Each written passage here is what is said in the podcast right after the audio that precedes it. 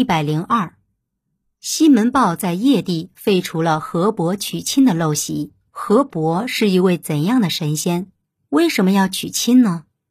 河伯是古代传说中掌管黄河的水神，也有人认为河伯是所有河川水神的统称。关于河伯成仙的过程，也有许多不同的说法。《搜神记》中说，宋代弘农郡有个农民叫冯夷，在八月上旬的庚申日渡黄河，结果在黄河中淹死了。天帝可怜他，命他做黄河的水神。从此之后，人们都不在庚申日渡河。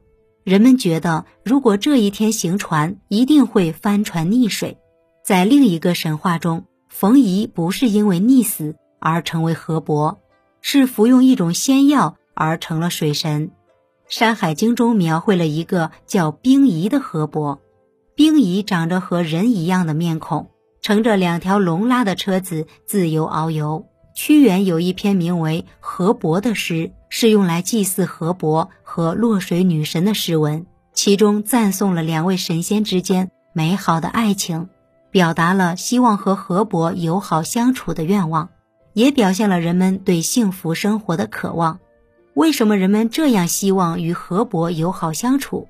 原因非常简单：古时候居住在河流沿岸的人们认为，他们的生产生活需要河伯保佑。河伯如果发怒惩罚人们，发大水导致水患，人们就要遭殃。民间传说，河伯的妻子密妃曾经和后羿相恋，被河伯发现了。后羿用神弓射伤了河伯的一只眼睛，河伯由此变得情绪暴躁。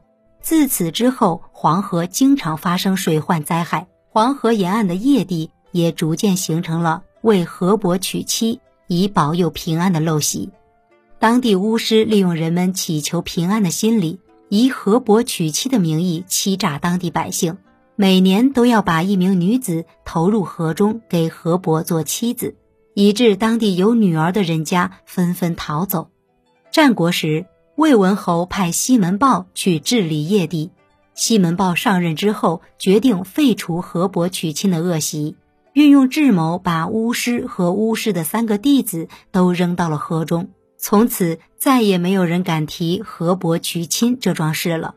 西门豹带领当地百姓修建水利设施，杜绝了水患。您刚才收听的是神话传说《中华文化十万个为什么》，同名图书由中华书局出版，演播陆德金。